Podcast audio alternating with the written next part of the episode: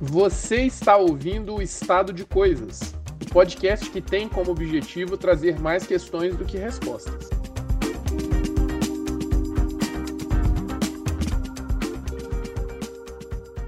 Bem-vindos ao Estado de Coisas, o podcast que vai tentar explicar um pouquinho para vocês do que a gente está falando nesse dia a dia político, dessas coisas técnicas e também algumas curiosidades em algumas outras ocasiões.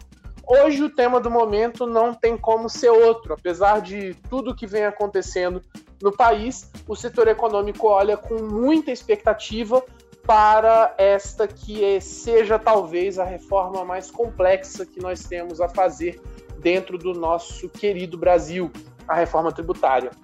E por isso eu trouxe para conversar com a gente sobre isso e elucidar um pouco do que vem acontecendo, mas também falar de um assunto preliminar, que é a nossa estrutura tributária no país, a advogada tributarista, assessora parlamentar no Congresso Nacional, Luísa Andrade. Oi, Luísa. Oi, Noé, muito obrigada por receber. Espero poder tirar algumas dúvidas aí de um tema que é um pouco complexo. Muito obrigado você pela sua disposição de vir conversar com a gente sobre um conteúdo tão complexo. Afinal de contas, quem entende a estrutura tributária no país hoje? Eu acho que só vocês tributaristas, que, na minha não tão humilde opinião, são um bando de malucos. Vocês sabem demais e eu não tenho nem ideia de como vocês sabem tanto. Eu espero um dia saber um pouquinho do que vocês sabem, mas eu acho bem complexo.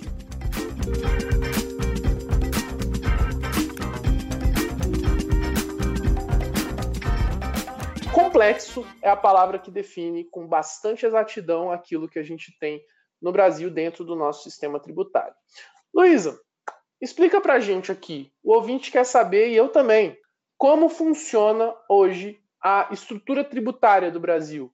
É, então, hoje a, a, competência tributária, o poder de tributar do Estado é dividido entre os três entes, entre a União, os estados e os municípios, e o DF ele funciona como um estado e também como um município. Existem limites na Constituição para a edição de leis e a própria Constituição já elenca os tributos que cada estado, cada município e a União podem instituir e cobrar. A gente divide doutrinariamente, para facilitar a compreensão, os tributos entre tributos que incidem sobre o consumo, que é, por exemplo, o ICMS, que é quando você compra um produto uma blusa, um alimento, tudo isso incide o ICMS. É um tributo sobre consumo, porque a gente ele tem um, um impacto econômico no valor final do produto, então ele é um produto sobre consumo. Aí também divide é, a segunda divisão é sobre patrimônio. Então, se você tem uma casa, se você tem um carro, isso é um patrimônio e aí o tributo incide sobre esse, é, essa grandeza econômica, e a última divisão é sobre a renda, então o que você apura ali dentro de um período. No Brasil, a gente fixou o período de um ano para apuração, por exemplo, do imposto de renda pessoa física, então aquela, aquela declaração que você faz anual, ela é sobre a renda. Tem uma divisão bem descentralizada, diríamos assim, em que todos os entes possuem tributos diferentes e a depender da base de incidência, né, sobre o consumo, patrimônio e sobre a renda, vai arrecadando e essa arrecadação não é necessariamente vinculada ao mesmo ente que cobre. Então, a União, ela cobre imposto de renda, mas parte do valor do imposto de renda também vai para os estados, para os municípios. É uma grande bagunça e é justamente porque é muito capilarizado que a gente tem o problema que a reforma tributária está vindo para tentar minorar, para tentar resolver, que é essa grande complexidade de legislações diferentes de cada ente.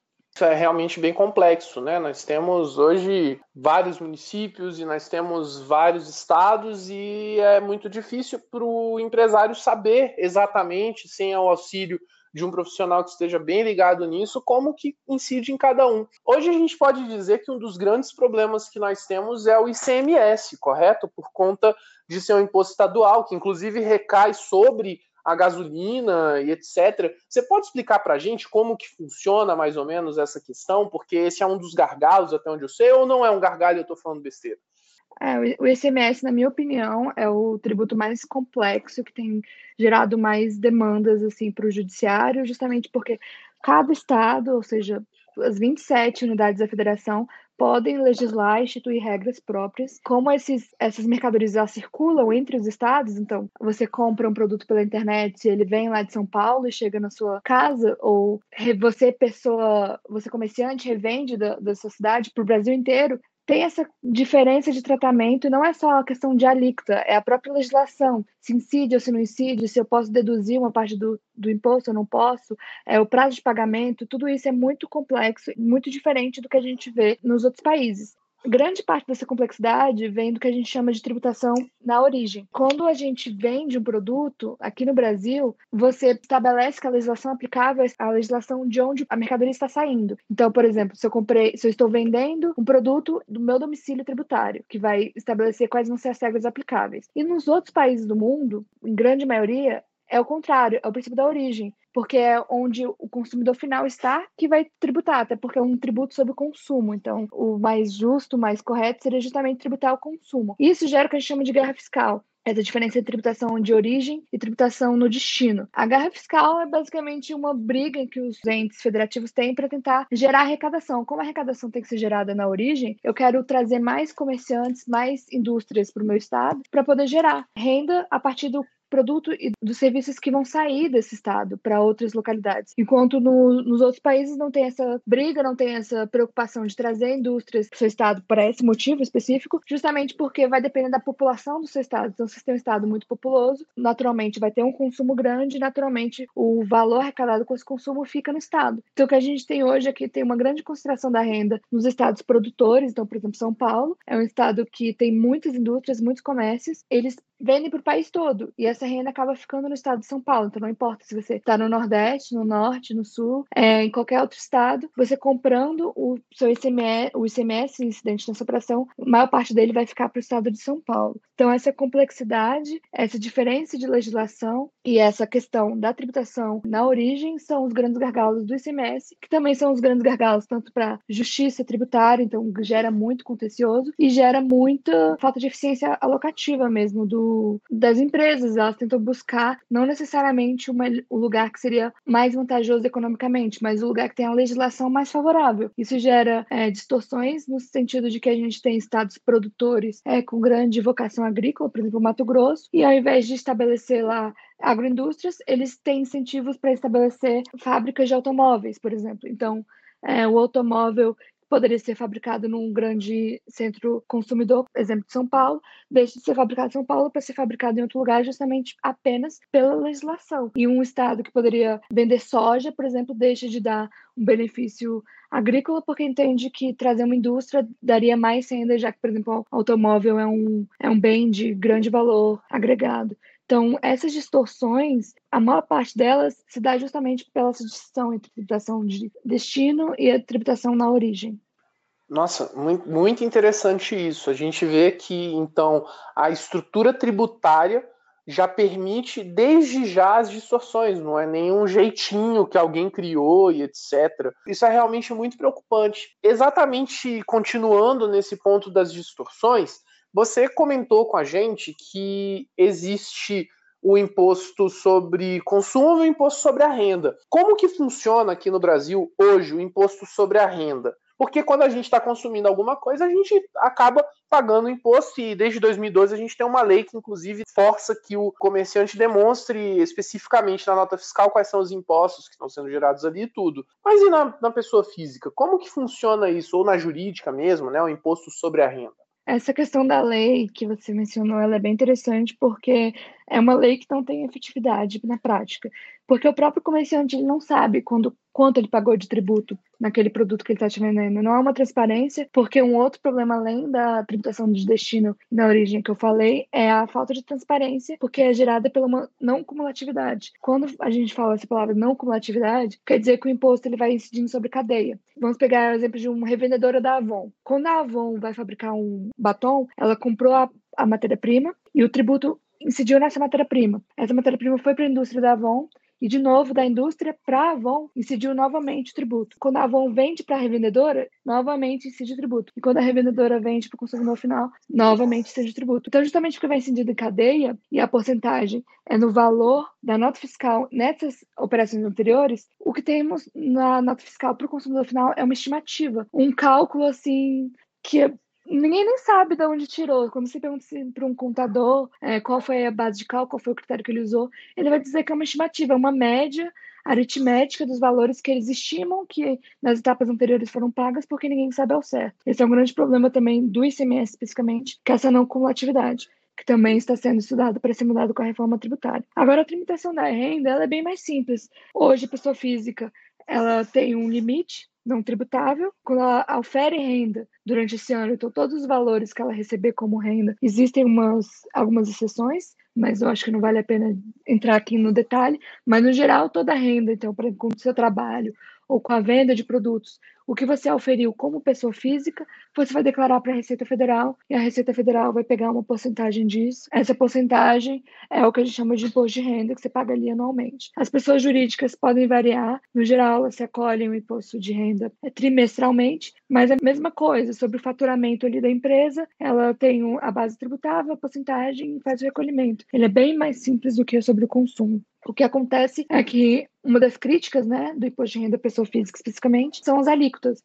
porque nós temos alíquotas que já deveriam ter sido revistas há muito tempo. Hoje, o limite de isenção ele é bem baixo em relação ao transcurso né, do tempo, já que a gente teve uma inflação, aumentou bastante, e esse valor, essa tabela está defasada, e as porcentagens em si elas são baixas comparadas com países da OCDE, com os Estados Unidos, porque o Brasil tem uma, uma tendência de tributar o consumo mais do que a renda. Então, a gente tributa pouco o quanto as pessoas ganham e tributa muito o quanto elas consomem. Isso gera o que a gente chama de regressividade de sistema, que é quando as pessoas mais pobres acabam tendo uma carga tributária mais alta. Muitas pessoas questionam: ah, mas como assim? Eu recebo 10 mil reais, eu consumo muito mais produto do que uma pessoa que recebe um salário mínimo. Sim, por óbvio, se você consome mais, no final das contas você está gastando mais e mais tributos também. Mas a pessoa pobre, ela não tem aquela aquele colchãozinho, aquela é, poupança. Ela gasta tudo. Somando aluguel, contas de água, de luz, alimentos, não sobra muito para essas pessoas terem para guardar. E justamente porque não sobra muito, ela consome tudo, quer dizer que quase tudo que ela consome vira tributo. E como a tributação sobre o consumo é maior, essas pessoas mais pobres pagam mais. Então, a tributação de renda não é um problema tão urgente quanto a tributação sobre o consumo. E até por isso que as reformas, as propostas de reforma tributária que estão em tributação no Congresso hoje estão focando na tributação sobre consumo. Mas existe essa questão da da tabela de renda, se ela deve ser corrigida ou não, e sobre se a gente vai mudar essa forma de tributação, se nós vamos seguir um modelo internacional de tributar mais quem tem mais e tributar menos o consumo em si, já que o consumo acaba penalizando as famílias mais pobres. Isso é uma, é uma visão muito interessante e é realmente um fato. Me parece ser muito difícil discutir essa situação, porque os dados demonstram realmente que as pessoas mais pobres acabam pagando muito mais tributos exatamente por conta da questão do consumo. E aí a gente tem esse problema, essa distorção no sistema tributário. Mas além disso, mesmo com toda essa situação, hoje a gente tem uma política de desoneração, uma política de imunidade, uma política de isenção, e existe muita desinformação a respeito desses institutos que fazem com que as pessoas, é, alguns agentes específicos, deixem de recolher determinados tributos. Você poderia explicar para a gente, por favor? Sobre é, esses, esses institutos que fazem com que algumas pessoas, específicas ou não, possam deixar de, de recolher determinados tributos? Esse mecanismo de tributação a gente chama extrafiscalidade. É quando a gente usa o direito tributário não para arrecadar receita para o Estado, não para gerar caixa, mas para estimular ou desestimular certos comportamentos dos agentes econômicos. Esse tipo de medida costuma ter que ser baseado em estudos técnicos, porque é uma é um induzimento de comportamento acaba sendo uma maneira muito complexa, já que você não consegue exatamente definir ou identificar é, até que ponto aquela medida vai gerar o resultado que você espera. Então, tem que ser uma medida instituída com base em fatos, em estudos, e esses estudos têm que ser revistos periodicamente, justamente para saber se o objetivo daquela isenção está sendo atingido. E é isso que não acontece no Brasil. A gente institui isenções ou alíquotas diferenciadas, alíquotas de 0%, alíquotas abaixo da, da alíquota geral para certos produtos, pensando em estimular o consumo daqueles produtos. E nós não usamos isso como justificativa, por exemplo, na cesta básica, é para dar mais um acesso às famílias pobres aos alimentos. E a gente não faz estudos periódicos para ver se esse objetivo está sendo atingido com a medida instituída. Então, um exemplo da cesta básica, ele é bem ilustrativo, porque foram inserindo produtos na cesta básica. Então, a gente pode dizer que era para é, viabilizar o consumo de alimentos essenciais, arroz, feijão, macarrão, carne, salada, então, todos esses produtos, assim, legumes no geral, é, proteínas, peixes, frangos, tudo isso seria para dar acesso às famílias mais pobres que conseguiriam adquirir esses produtos com valor mais baixo, já como eu falei, a tributação sobre o consumo é bem elevada. Então, daria um desconto ali no valor final. E o que acontece? Esses produtos, eles não são consumidos apenas pelas famílias mais pobres. Uma família rica também vai consumir carne, também vai consumir arroz, feijão e às vezes até numa quantidade maior. Então, quando a gente estabelece que um produto vai ser desonerado para estimular o consumo desse produto e utiliza como justificativa auxiliar as famílias pobres a adquirir esse produto, a gente não está cumprindo o objetivo. A gente está auxiliando que qualquer pessoa, independente da faixa de renda, consiga adquirir esse produto com, uma, com um valor mais baixo. E isso gera uma renúncia fiscal, que é quando o Estado deixa de arrecadar dinheiro. Se o Estado está deixando de arrecadar dinheiro para uma família muito rica comer carne, comer arroz, comer feijão, está deixando de arrecadar dinheiro que iriam para programas assistenciais, queria para o Bolsa Família, queria para todas as finalidades é, de cunho prestacional que o Estado se propõe a, a dar para a população. Então, quando a gente fala em desoneração, é, vem um discurso muito bonito, muito tópico de que é para ajudar os mais pobres. Mas tem que ver se na medida ali na prática está realmente atingindo esse objetivo, se ela está sendo utilizada da maneira mais adequada, que é o, o caso da cesta básica. A gente tem vários estudos técnicos que demonstram que não é bem assim, que é para viabilizar o acesso ao mais pobre, mas acaba sendo o acesso a todos, já que ele não diferencia na compra o mais pobre ou mais rico. Se a gente quer dar um benefício mais pobres deveria dar um benefício pensando na pessoa e não do que ela consome. Até porque acaba sendo uma maneira do Estado definir o que é mais importante para o pobre. O Estado está dizendo que o pobre deve consumir cesta básica, não, tirando um direito de escolha, digamos assim, dele. Quando você dá um benefício, como é o caso do Bolsa Família, você define a pessoa que vai ser beneficiária, essa pessoa utiliza o dinheiro da maneira que for melhor para a família dela. Então tem essa distorção, tanto de escolha quanto do impacto da finalidade que você definiu que aquela política pública vai servir. Deu uma polêmica recentemente aí a questão do livro e é a mesma coisa, cesta básica. Se a tributação do livro ela é alíquota zero, justamente para que pessoas mais pobres tenham acesso ao livro, a gente tem que pensar quem são essas famílias mais pobres, porque hoje o Brasil tem metade da população recebendo meio salário mínimo. Então, esse 50% da população que recebe cerca de 400 reais por mês para manter sua família, não, não vai ter acesso ao livro. Não importa se o livro é 30 reais, se o livro é 35, se o livro é 40, porque essa diferença de 5, 10, 12 reais que a tributação pode fazer não é o suficiente para dar acesso a esse produto, a essa família. Então, quando a gente pensa em desonerar produtos, e a grande complexidade do Brasil é isso, porque se você for abrir ali a lista de produtos isentos de IPI, produtos isentos de ICMS, produtos isentos de PIS, COFINS, todos eles trazem exceções diferentes e sempre focando no produto. Por exemplo, é, defensivos agrícolas. O objetivo é que a produção é, de agricultura seja mais barata. Está tendo esse, essa, esse barateamento no, no valor produto final ao consumidor? Não se sabe, porque não é feita essa revisão dos incentivos fiscais a cada períodos de anos para ver se realmente houve uma, um impacto daquela política pública. A gente simplesmente vai dando isenções para os setores, pensando num benefício que pode ser muito meritório, mas nós não sabemos se esse benefício está sendo atingido. E o que isso impacta é a receita fiscal que é utilizado justamente para dar benefícios para a população mais pobre. Então, é, acaba sendo um discurso que nós temos de que ah, é para facilitar acesso à cultura, no caso do livro, nós não sabemos se está facilitando. Na verdade, os dados que nós temos hoje é que não está facilitando, porque essas pessoas não estão deixando de consumir livro por causa de uns de 10 reais ou 12 reais de tributo naquele valor.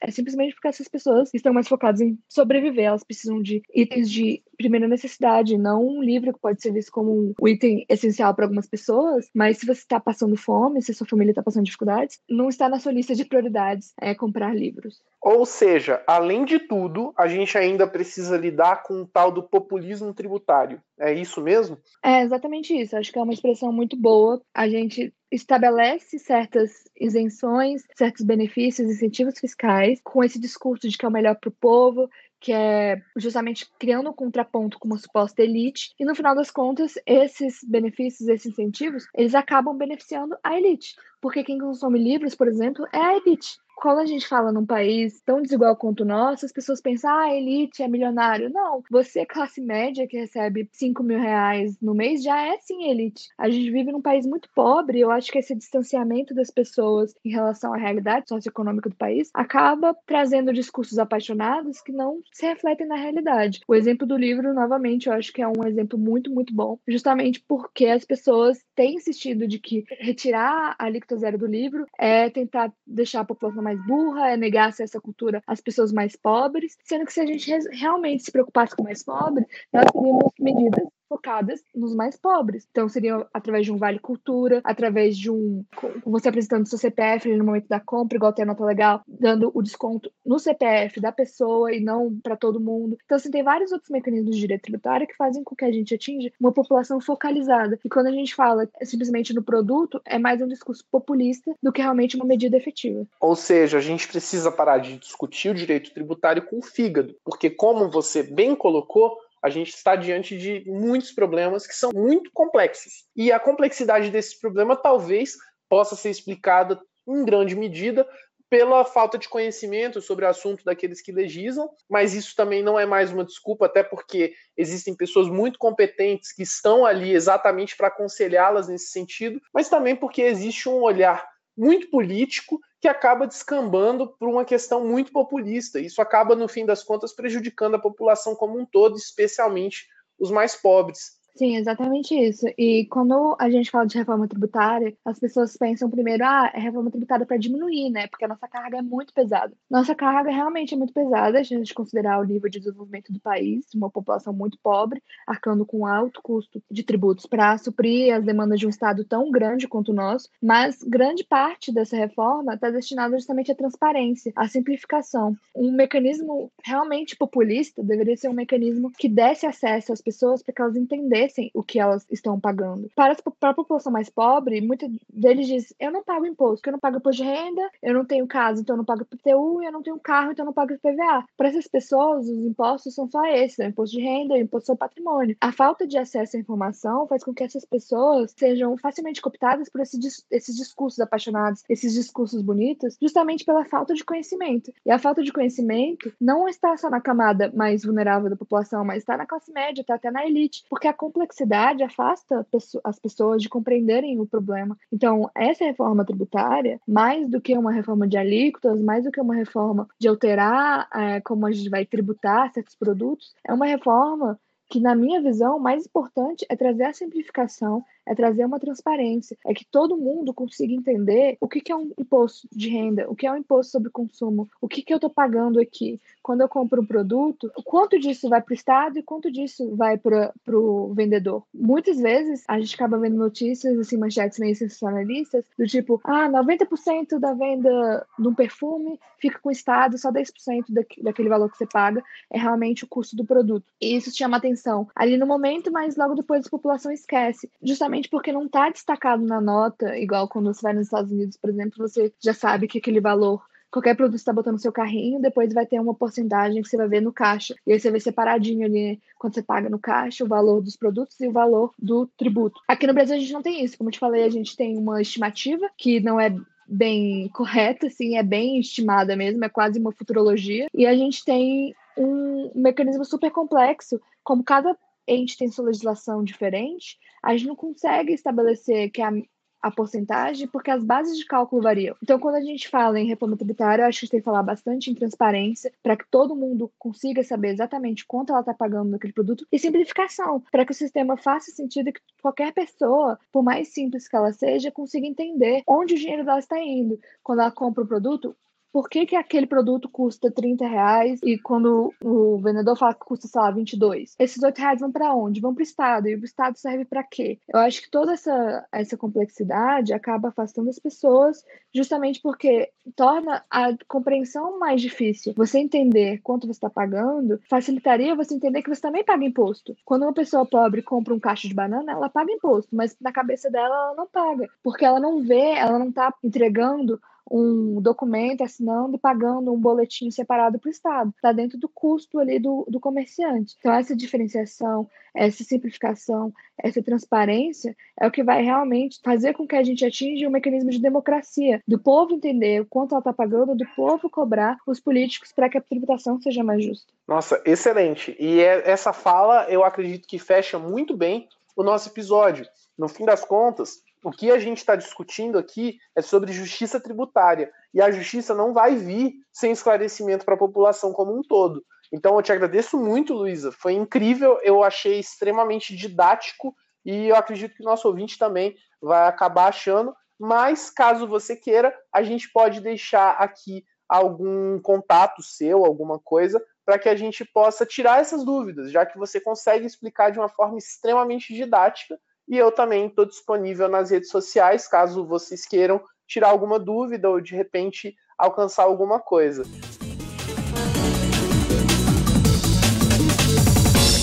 Então, Luísa, muito obrigado por sua participação nisso, nesse podcast, nesse episódio de abertura, é, que foi fantástico, na minha opinião, foi incrível. Fica aí que a gente ainda tem a parte 2, né? E a parte 2 é ainda mais quente, porque a gente vai discutir o cerne da questão que é a reforma tributária. Então, Luísa, diga suas últimas palavras por hora para os nossos ouvintes, por gentileza. Eu espero que não tenha sido muito redundante ou utilizado termos muito complexos. O objetivo é fazer é, até quem não tem nenhuma, nenhum background jurídico entender o que a gente está discutindo, entender a tributação. E eu repito que eu acho que o mais importante como instrumento de participação popular na democracia é o conhecimento, e o conhecimento só vai vir com a simplificação e a transparência do sistema tributário. Perfeito, fala incrível. Não vou nem falar mais nada para não estragar. Valeu, gente. Até a próxima. A gente se vê no episódio 2, onde a gente vai continuar essa discussão, mas agora voltando para a reforma tributária. Um abraço e até já. Não se esqueça de se inscrever na sua plataforma preferida de podcasts para continuar acompanhando o estado de coisas.